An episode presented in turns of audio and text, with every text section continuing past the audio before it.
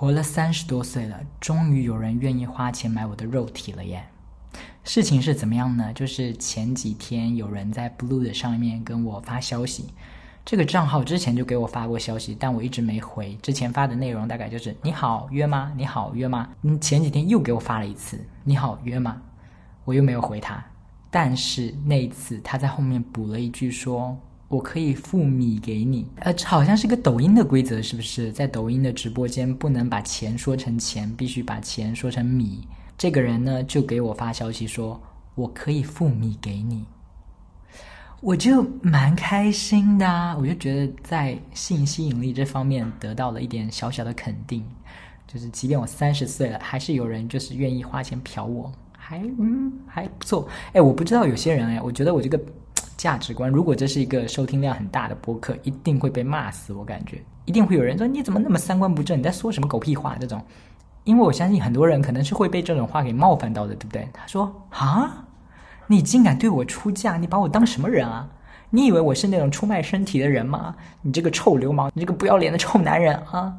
我相信一定有些人是这种态度，但我不是，我就是。很很，我觉得很荣幸，你知道，我们没有说一定要卖，然后我也没有回那个人。哎，对啊，我怎么没有回那个人呢？我应该问一下，他说他愿意出多少价钱来着？嗯，算了算了，就这样吧。反正这件事就是让我有点小开心了，这真的是我活了三十岁第一次吧？因为之前没没有人给我过这样的 offer，就是说我愿意花钱 嫖你。我我相信有些非常洁身自好的人，他们可能会觉得说这是一件非常肮脏的事情。我绝对不可能做这样的事情，就是出多少多少多少的很多很高很高的价钱，我也不愿意做那样的事情。但是，有人真的愿意出到那么高的价钱吗？我想请问你，你这么骄傲的话。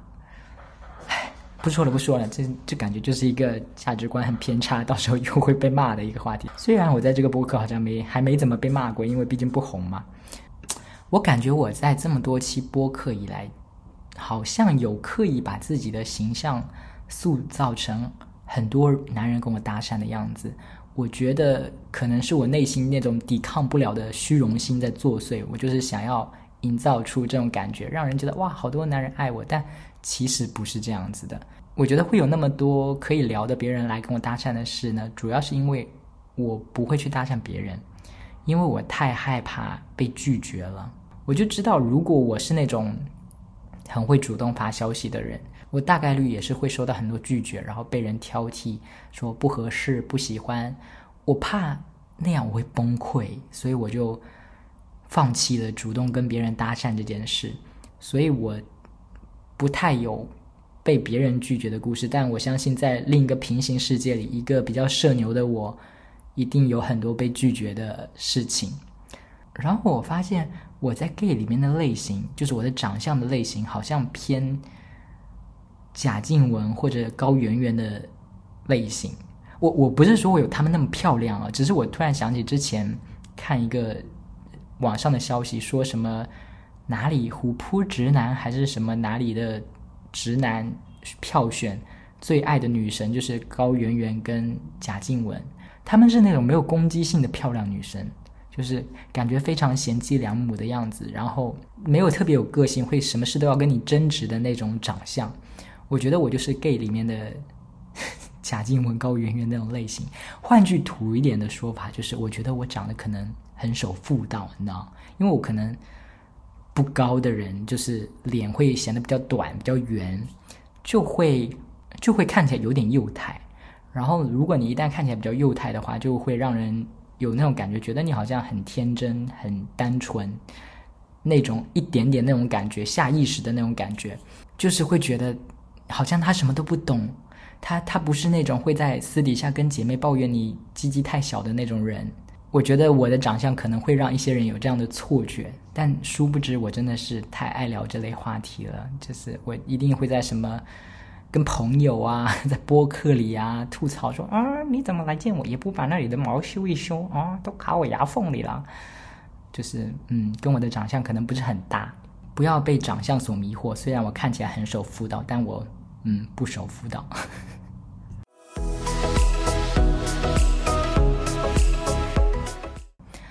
自己在家工作就是有一个麻烦的点，就是人家会问你说你在家吗？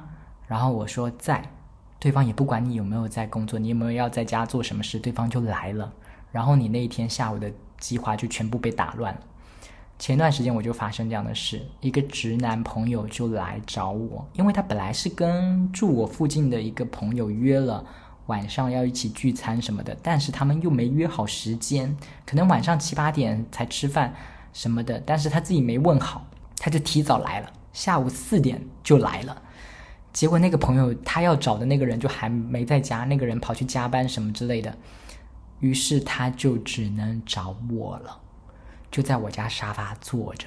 本来我当天想要剪一些视频，然后想一些文案什么的，但是就只能在那边一直跟他聊天，一直跟他聊天，然后我手头上的事就完全没有办法做。不过那天跟他聊天，我有发现一个蛮意外的点呢。呃，就我们聊着聊着就聊到一些比较私密的事，一些我真正 care 的话题，然后就发现说他大概从 DVD 时代之后就再也没有看过黄片了，然后我就整个震惊，我就啊。DVD 时代之后，你就再也没有看过黄片了。呃，一开始我只是想说他婚后有没有看过，他跟我说他婚后没有看过，但是他婚前其实有一段时间也没看过了，因为 DVD 没有之后他就没有再看了。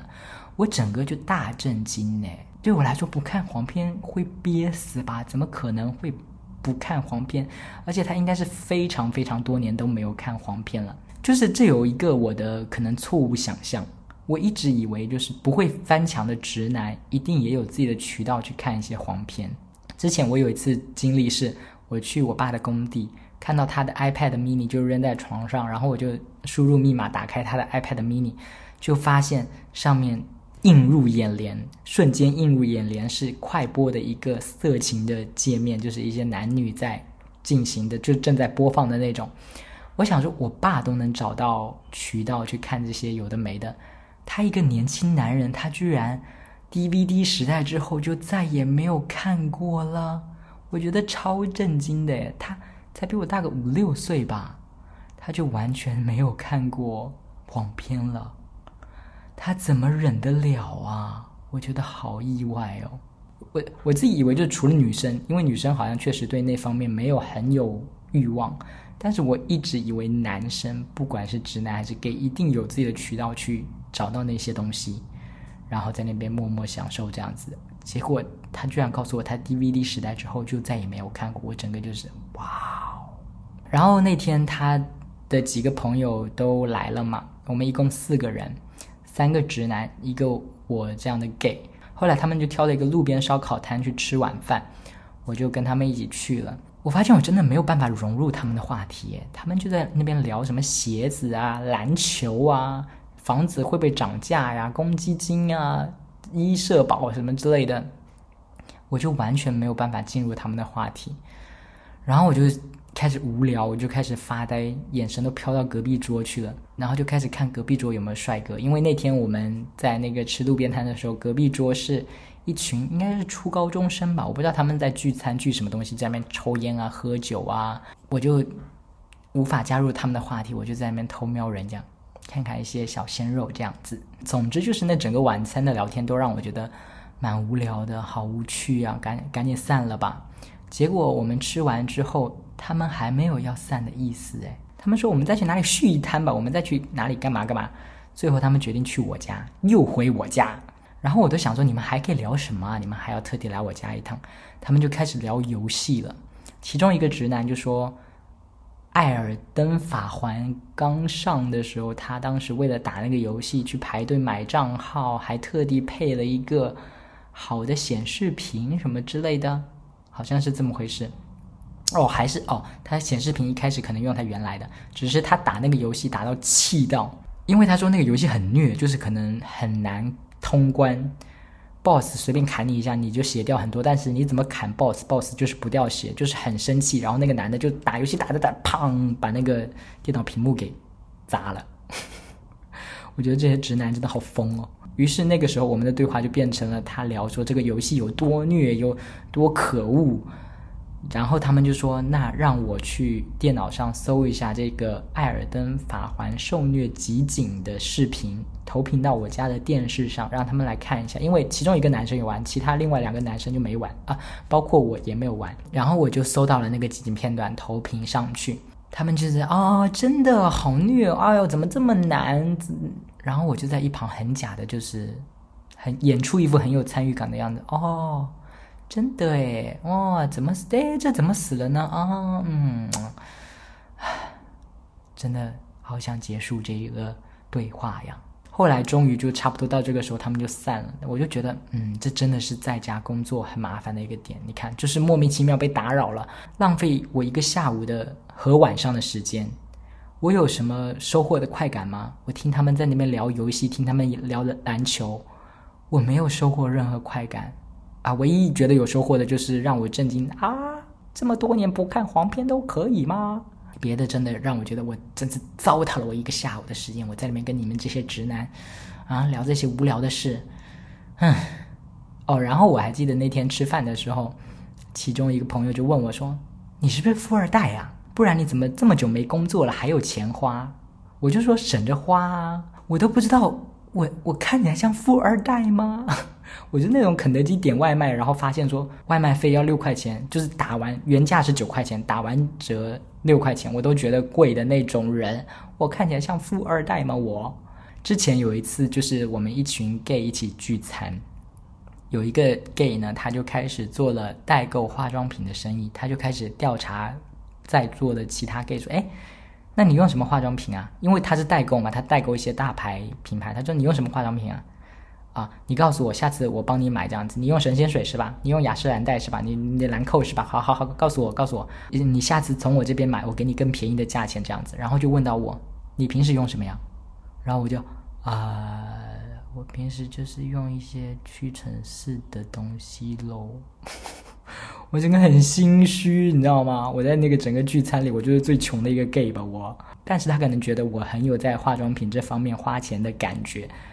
就问了我一次，然后我好像第一次我回答的不是很明确，很含糊的说，我就是用一个屈臣氏的一些东西啊。后来他又问了我一次，就是在同一个饭局上，他又问了我一次，我就说我用的是屈臣氏一个我不会过敏的牌子，叫卓颜，卓颜就是特别不敏感，很适合我这种敏感肌，嗯，但是不贵，卓颜给我打钱，嗯。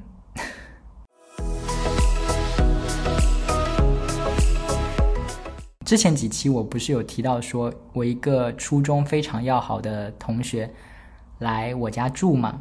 那次他进到我的卧室里，就看到我的床头啊，一些墙上贴了一些跟朋友们的合照，就是我新认识的朋友，他可能都不认识的那种，就是我近期的朋友的合照，就是一张一张的，有的是这个朋友的，是那个朋友，有的是我妈什么之类的，很多人，但是这堆照片里面没有他。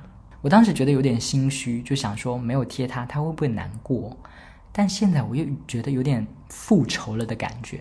之前很多期我忘了哪一期的播客，应该也有提过这件事，就是在初中毕业的时候，大家要写同学录，同学录有一栏是你最好的朋友是谁，他就没有写我啊。就是我们当时有个四人小团体，他是其中之一嘛，他们三个都没有写我，我那个时候就非常受伤。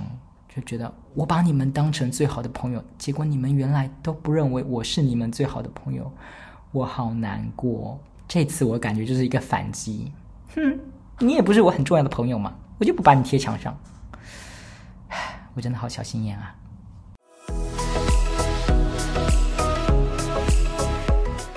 前几天呢，对，上周我跟一个 gay 面基了。我们第一次聊天的时候，他问我说：“你找什么？”这是一个 gay 之间非常爱用的一个问句。你找什么？就问你说你是在找炮友啊，你还是找恋人呢？你还是找一个一起看电影的人呢？的那个问句，你找什么？但通常我发现会这么问的人，通常就是想要跟你约炮。他就是问你在找什么，然后你回答说我在找炮友，他就说好，那我们要不来一个？那如果你说我不是在找炮友，他就说好，那拜拜。差不多会问出这个问题之后的流程就是这样子，要不要打炮？要不要打炮？就是这个意思，很简单。但是我当时还是很周密的回答了他，我说我想要先认识看看，如果感觉好的话，可以发展成恋人最好。然后他就说：“哦，我知道了。”我就问他说：“那你是要找炮友吗？”他说：“没有啦，都可以。”他虽然这么说嘛，他说都可以，但我知道他的意思大概就是他想要找炮友。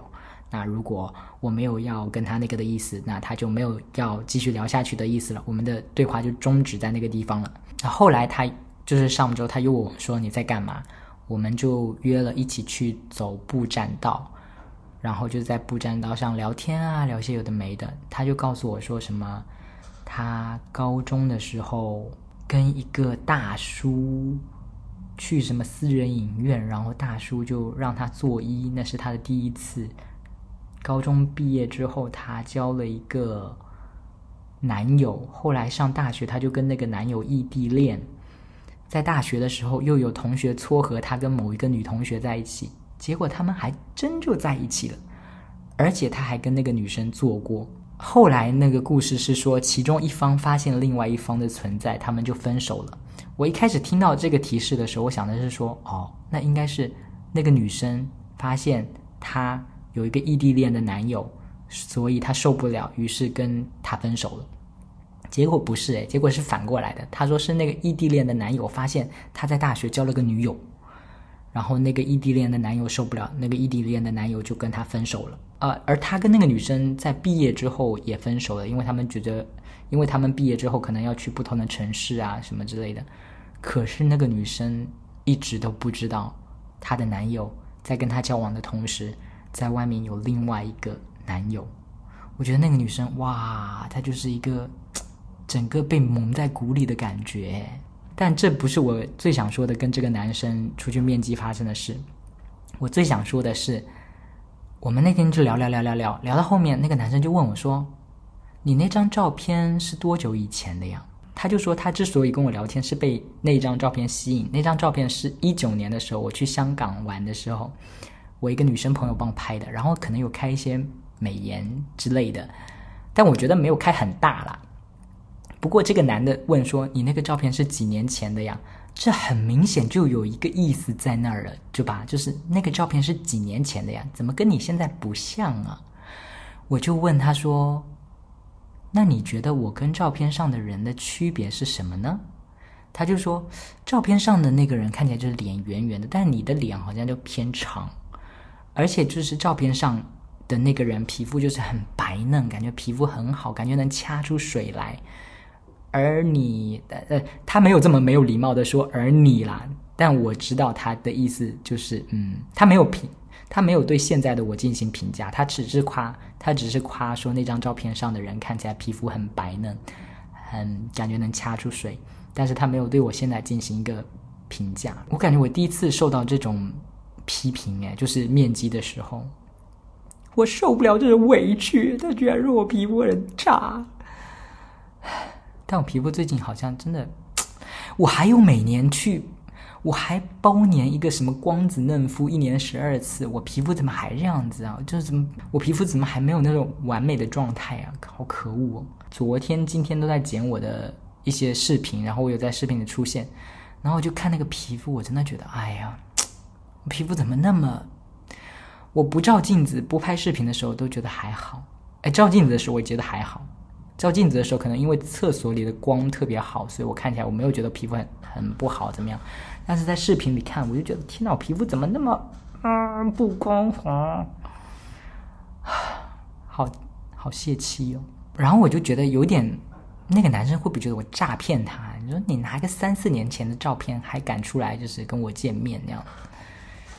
因为有些人会在社交网络上做很夸张的事，就真的很诈骗。他可能。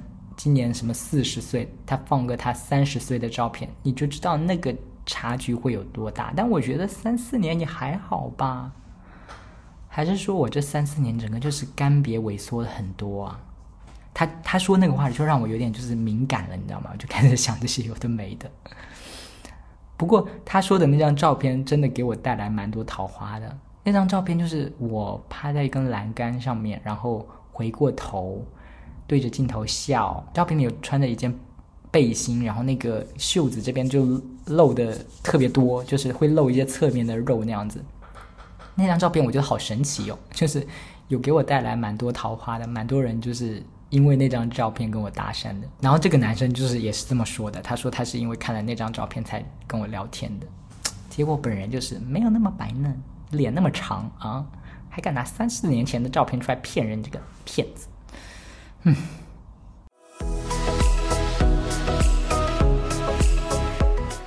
我上周六呢，跟我一个大学同学一起吃饭。他老婆出去旅游了，然后他一个人就很无聊，我就成为他的消遣。他就约我一起吃晚饭，我们就聊天，聊着聊着就聊到说他女朋友去旅行，他有点不开心。我想说啊，为什么不开心？他就说他女朋友假很多，很好请假就出去旅游了，但是他自己就是我这个朋友，他又没有什么假期，他只能在家工作。他可以去旅游，他在家工作，他就有点不开心。我就说，嗯，那你女朋友有问你要不要一起去吗？他说他有问啊，但是我就是没有假。我说那这也不是你女朋友的错啊。就我就发现他对这件事是有情绪的，然后他把这件事的情绪其实是对准了他女朋友的，我就觉得蛮意外的。我想说你是认真的吗？后来聊着聊着就发现好像是真的认真的。我就说你应该不是一件事吧，应该是有什么事累积下来让你觉得。好像让你觉得不公平，对不对？他就跟我分享说，他换了工作地点之后，离公司就远了嘛。但是他女朋友一直还在原来那个地方住，他们两个住在一起嘛。那个地方就离他女朋友很近，离他工作的地方就很远。他每天都要早起一个一两个小时，他女朋友还可以多睡那么久才去上班。然后我就问他说：“这也不是你女朋友导致的啊。”也不是你女朋友少睡一点，你就可以多睡一点啊？这有什么好不公平的？他就说：“那他那如果我们房子搬到中间一点的地方的话，双方就比较公平啦。”我就问他说：“那你是希望他主动提出这个建议吗？然后你们去搬家吗？”他想了想说：“也没有。”后来我就跟他聊说：“为什么会变得这么计较这些事情？这有什么好计较的？跟另一半嘛，这有什么好计较的？”他就跟我说是另一半计较，他才计较的。就是他说他女朋友一开始会跟他说：“哦，这一半地我扫，那一半你扫。”然后他就开始慢慢变得计较了。然后我就发现啊，好像真的人跟人相处很容易这样子诶，就是你可能跟他谈恋爱，一开始两个人恩恩爱爱的时候，就我为你做这个，你为我做那个，两个人都开开心心的。直到有一天，突然有个人就说：“你这半地我不扫，你自己扫。”然后另一半就说：“啊。”你连为我扫这半地都不愿意做，那我也不帮你做那些有的没的了。然后两个人就会互相变得非常计较起来，有没有？总之，关于那个旅游的事，他就是有一点点怨气，好像就觉得他女朋友出去玩我就问他说：“嗯，另一半开心不好吗？”他就有点被我问到了。他说：“啊，好像你说的有道理。”他就说我好像挖掘出他内心的一些感受什么的。因为我就跟他分享了一个案例，我忘了是。好像那个苏敏阿姨嘛，就是一个什么，就是那个说自己驾车环游中国的那个阿姨，然后在抖音上收获多少多少粉丝的那个阿姨。我记得好像是看了关于采访她的文章，那个文章里面就说她跟她老公的相处方式是怎样怎样的。我记得好像就是从这篇文章里面，我有一个感受，就觉得为什么她老公总是看不得她开心。就是那个苏敏阿姨想要做什么，想要尝试什么的时候，她老公永远都是泼冷水，然后永远一副就是不看好。并且不开心的样子，好像怎样都能惹怒他的样子，我就觉得说，为什么有些婚姻会变成这样子？为什么有些老公或者不止老公，有些可能是老婆那样子，就是为什么夫妻双方会变成这样子？就是见不得对方开心啊！我就很疑惑，我就把这个是跟我那个大学同学讲，然后我那个大学同学就好像有被我点到了，他就说我挖掘到他内心的那个什么东西。他就说我说的有道理，就是另外一半开心不好吗？为什么他会那么计较？总之就跟他聊到一些婚姻的事，我就想起我最近读完了一本书，是杨本芬的《我本芬芳》，他最有名的应该是《秋园》，那本写的真的很好。我本芬芳也是我看完秋园之后，我就觉得啊，他那本书写的真好，我想要再多读读他的书，我就开始读了我本芬芳。但我觉得我本芬芳可能是不如秋园好看。但是这本书最后的结尾也有一个让我非常触动的感觉，嗯，我不管，我就剧透了哦。这本书呢，讲的就是说她在年轻的时候还没有成家的时候，认识了自己老公，在非常窘迫的状况下，非常迫不得已的状况下，跟自己老公在一起了。就是还没结婚之前，感觉她老公还是挺疼爱她的，感觉他们会是一个非常幸福的家庭。但是结了婚之后，就感觉她老公处处就是不给力，你知道吗？就是这也做不好，那也做不好，然后还爱计较，有各种各样的毛病。整本书大概就讲说他们从一开始结婚到很后面孩子都长大了，然后经历过这些有的没的。通常这类型的书哦，我自己以为哦，到结尾的时候会是一个 happy ending，就是说我们经历的风风雨雨，我们。终于掌握了生活的幸福的真谛，我们终于知道彼此才是彼此最重要的人什么的。我以为会是这样一个结局，但是那本书的结局在最后的时候呢？然后那个女主角就问了她老公说：“如果还有下一辈子的话，你还要我做你老婆吗？”我现在再复述一下前面书的内容了。前面那个书的内容就是说，这位老婆在婚姻里受了多少多少委屈，她觉得有多少多少的不公平，老公怎么不好，对吧？结尾的时候，老婆问老公说：“如果下辈子还可以再选的话，你要我做你老婆吗？”然后老公沉思了很久说：“不要。”他老婆整个就很意外，就问说：“我对你那么好，你再想想看，再给你一次机会。”然后她老公还是说：“不要。”然后我就觉得这本书真的还，就是感觉这是一个最后一个大转弯，你知道吗？就是一直。因为光看前面书的内容，就觉得是老婆在嫌弃老公，然后老婆在牺牲了很多有的没的，老公可能一直都是处于隐形的状态，但殊不知，在老公那一面，他可能也有很多委屈。因为我发现有些人他可能会自我牺牲，你知道吗？太爱自我牺牲，就觉得我为你做这个，我为你做那个，但老公可能根本就没有在领情这件事，老公可能觉得我根本不需要你为我这样做。但是你这么做了，然后你还拿这个道德筹码来威胁我说我对你那么好，然后我就会觉得啊，真的，婚姻很复杂，你知道吗？通过这本书说，我得到了一个什么教训的话，就是你在一段关系里面，你一定要确定你做的这个牺牲，对方是领情的，对方真的需要这个牺牲，然后对方真的会为此感谢你的那种牺牲，才有必要做，不然你真的没有必要去做一些既伤害了你又没有讨好。对方的那种事，不过我跟那个大学同学聊这个事，他最后给我的答案还蛮有趣的，就是他，因为呃，我们现在才三十岁嘛，他就跟我说，如如果再选一次，他一定还会选他现在这个女朋友，他们已经结婚了，其实是他老婆啊，他就一定还会选她做老婆，对，祝他们幸福吧。OK，这一期就到此结束，拜拜。